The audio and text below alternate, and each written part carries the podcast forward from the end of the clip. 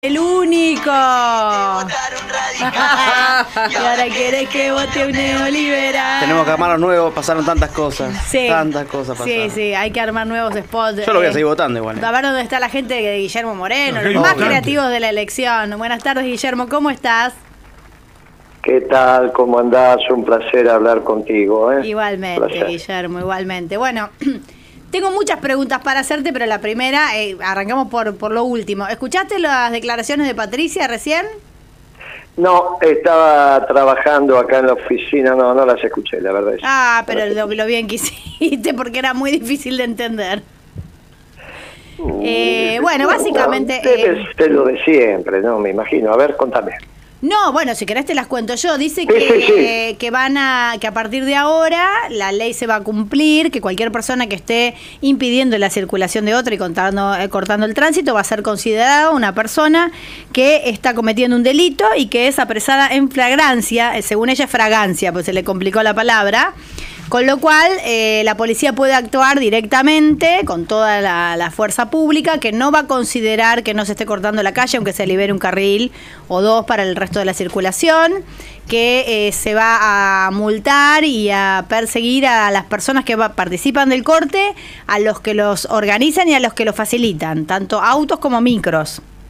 Ah, Y que además planea cambiar esta ley, o sea, mien- mientras esté vigente el artículo 194 va a ser según este artículo del Código Penal, pero planea hacer otro artículo del Código Penal eh, específicamente para esto mismo, que aquellos que vayan a las marchas con niños menores de edad eh, se le dará intervención a la justicia y que además te van a mandar la factura a tu casa por el costo del operativo policial.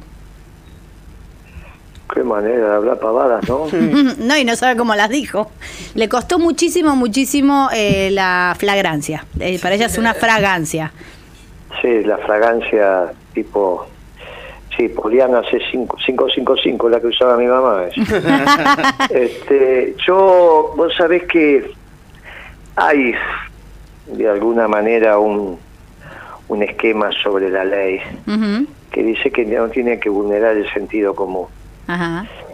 Porque si por una ley se evitan las revoluciones, no hubiese habido ninguna revolución en el mundo, ¿no? Desde el ya. rey de Francia todavía estaría. O Mubarak.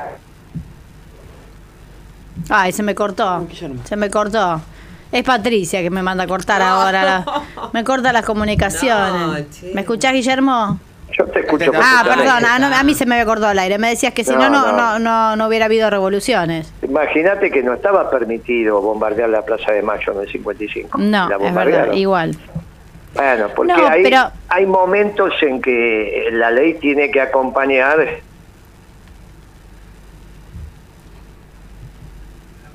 Se me cortó otra vez. lo que acabas de decir.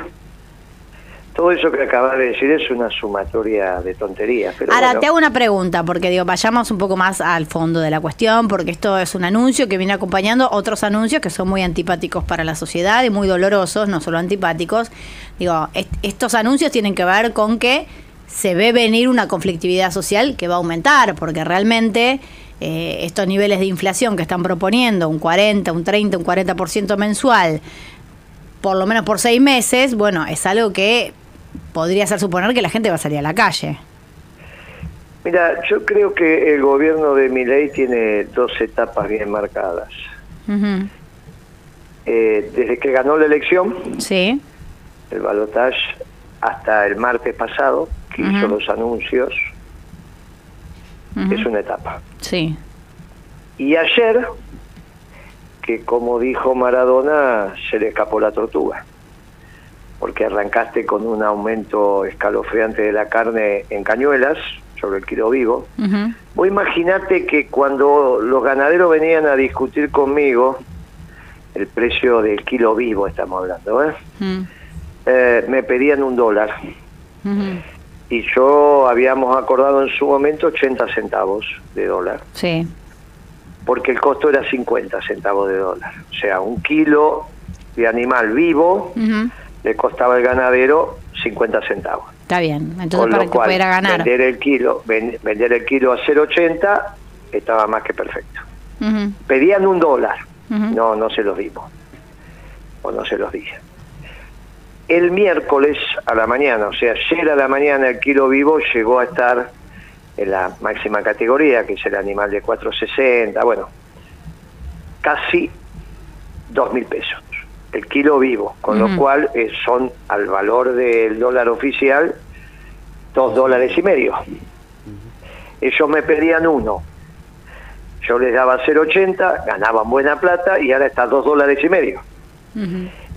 Nunca, nunca el kilo vivo estuvo ese valor, nunca. Es el más alto en la historia de la Argentina.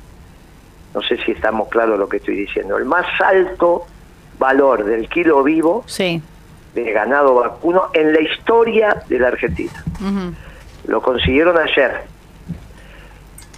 Ahora, no conforme con eso, al mediodía, el Club de los Petroleros, donde está Galucho también, le dice a, a Shell, salí vos a la cancha primero, porque el, el- el viernes pasado salí yo, dice IPF, ¿no?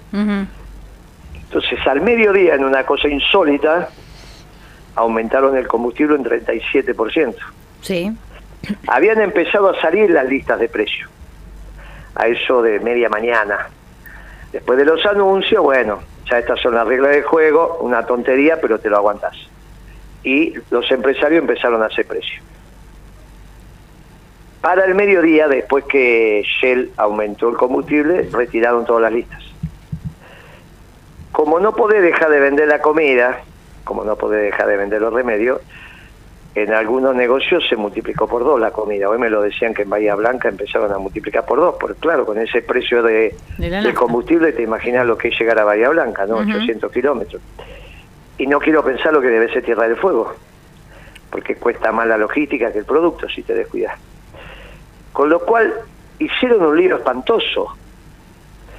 La leche la tienen que volver a aumentar porque la Serenísima es una empresa de logística. Si vos tenés combustible caro, no podés tener la leche barata. Si la leche llega a la esquina de tu casa, después de pasar una serie de procesos, que todo es logística. Sí, más los Es envases, no más el componente importado. La Serenísima, la Serenísima es como Andriani. La diferencia es que entrega un solo producto, leche y Mm. su derivado. Si vos le pones el combustible caro, no puede estar la leche barata. Bueno, hicieron un lío. Que hará el pueblo argentino ya no puede comprar la comida. La mayoría del pueblo no puede comprar. Vos imaginate una familia tipo, papá, mamá, dos hijos. No, no, lo tengo clarísimo. Yo entiendo cuál es Tres la comidas situación. al día. ¿Cuánto, cuánto, cuánto, cuánto gasta por día una familia tipo para comer? No sé cuánto 10, 12, gasta ahora. 15. Eh, No, bueno, sí, por 15, eso, 20 esa es, la. Mm. cuenta, esa es la cuenta que tenemos que hacer. Una familia tipo, con dos chicos en la primaria, Mm.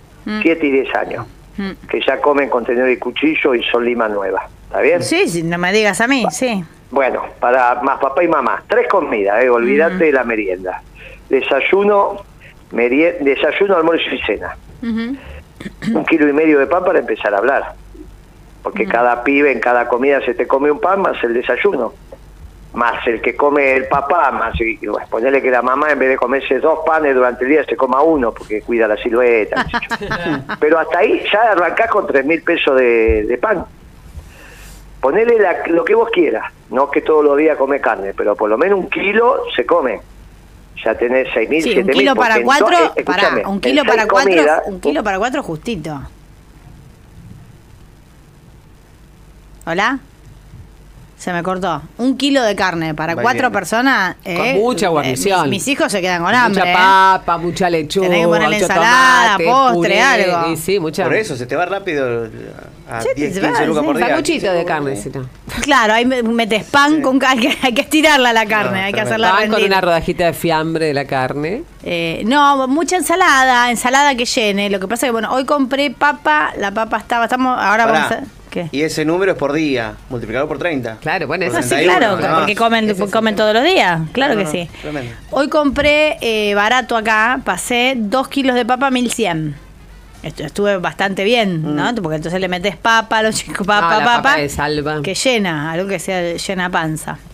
Bueno, vamos a ver si podemos reconectar con Guillermo. Bueno, nos estaba contando cuál es la situación eh, de la clase media argentina y de las clases trabajadoras, eh, que, que ya no son más clase media hace rato, no hace falta que te lo cuenten. Digo, todos nosotros sabemos lo que comemos, lo que consumimos en nuestra casa y el valor que tiene eh, cada producto ahora. Y lo que no sabemos es cuál es el valor que va a tener, claramente. Eh, pero bueno, no alcanza. Lo que pasa es que yo creo que este gobierno le dedicó más energía a la conferencia de Patricia. Bueno, hicieron tres, no hubo más. Eh, bueno, tres no. Una oficial del ministro de Economía, una en un programa de televisión del ministro de Economía y hoy la de Patricia Burris, ¿no? Como tres declaraciones importantes de principios de cuál es el rumbo del país en un, en un proyecto que no, en el que no han presentado un plan todavía. Y me parece que darle la- el, el espacio que le dieron a la represión tiene que ver con esto, con lo que contaba Guillermo recién. Si la familia no puede comer. Eh, ¿Me escuchás, Guillermo? Sí, con, una, con Sí. un detalle. Contame, decime. Cuando el pueblo tiene hambre, Sí. No hay represión que valga. Claro. Este es un error. La represión es para estructuras que del otro lado están organizadas, con dirigencia, con otros, todo lo que quieran. No, yo lo entiendo, yo lo entiendo, pero toda- digo, con este nivel de virulencia con el cual te mandan a tu casa, y además más allá de, de que efectivamente No, cuando, pero el, ¿cómo cuando el te van pueblo... a mandar? Cuando la gente sale, hay que entenderlo.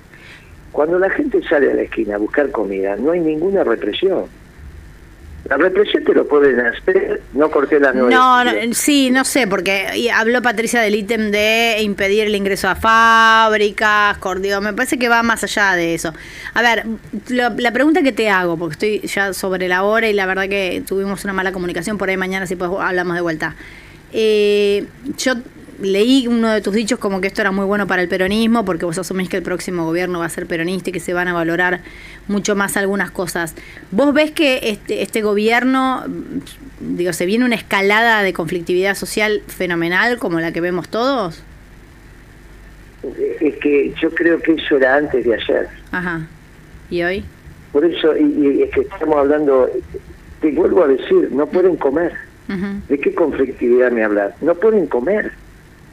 Si el gobierno no se ocupa de la comida del pueblo, no, ¿de qué conflictividad? Se terminó. Se terminó. Como se terminó el rey de Francia o Mubarak. ¿Vos no te acordás que Mubarak terminó en una jaula en el juicio?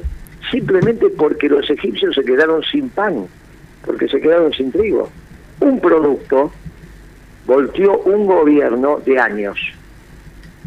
Si el pueblo no puede comprar la comida, ni hablemos de conflictividad social. Está más allá de eso. Cuando el pueblo no come, no hay conflictividad social. Hay se terminaron las palabras. Se terminaron las palabras. Por eso digo, mirá, esta- este, este, este, este, este reportaje, hay que a Moreno dice esto, mándenselo al vocero presidencial que se lo den a Milei. Tengo mis dudas que Milei esté al tanto de esto, porque yo lo conozco bien. Bueno, pero tiene teléfono, tiene televisión, de Guillermo, de lo que dale. está pasando con la comida. Pero ¿cómo no vas a ver? No, no prendes la tele. A ver, lo único que se ve en los ¿Y canales de televisión, bueno, no sé. Sí, sí. Te, te agradezco muchísimo, No es que- Guillermo. no es te que mando un están abrazo. todo el Sí. tiempo mirando la tele, ¿eh? Y sí, puede estar pasando, Sí, ¿eh? no sé. Así que te digo, ni conflictividad, ni historia del país. Cuando el pueblo no come, se terminaron las palabras. Te mando un abrazo grande, Guillermo. Muchísimas gracias. Un abrazo. Hablábamos con Guillermo Moreno, dirigente peronista, lo conocen todos. Vamos a las noticias.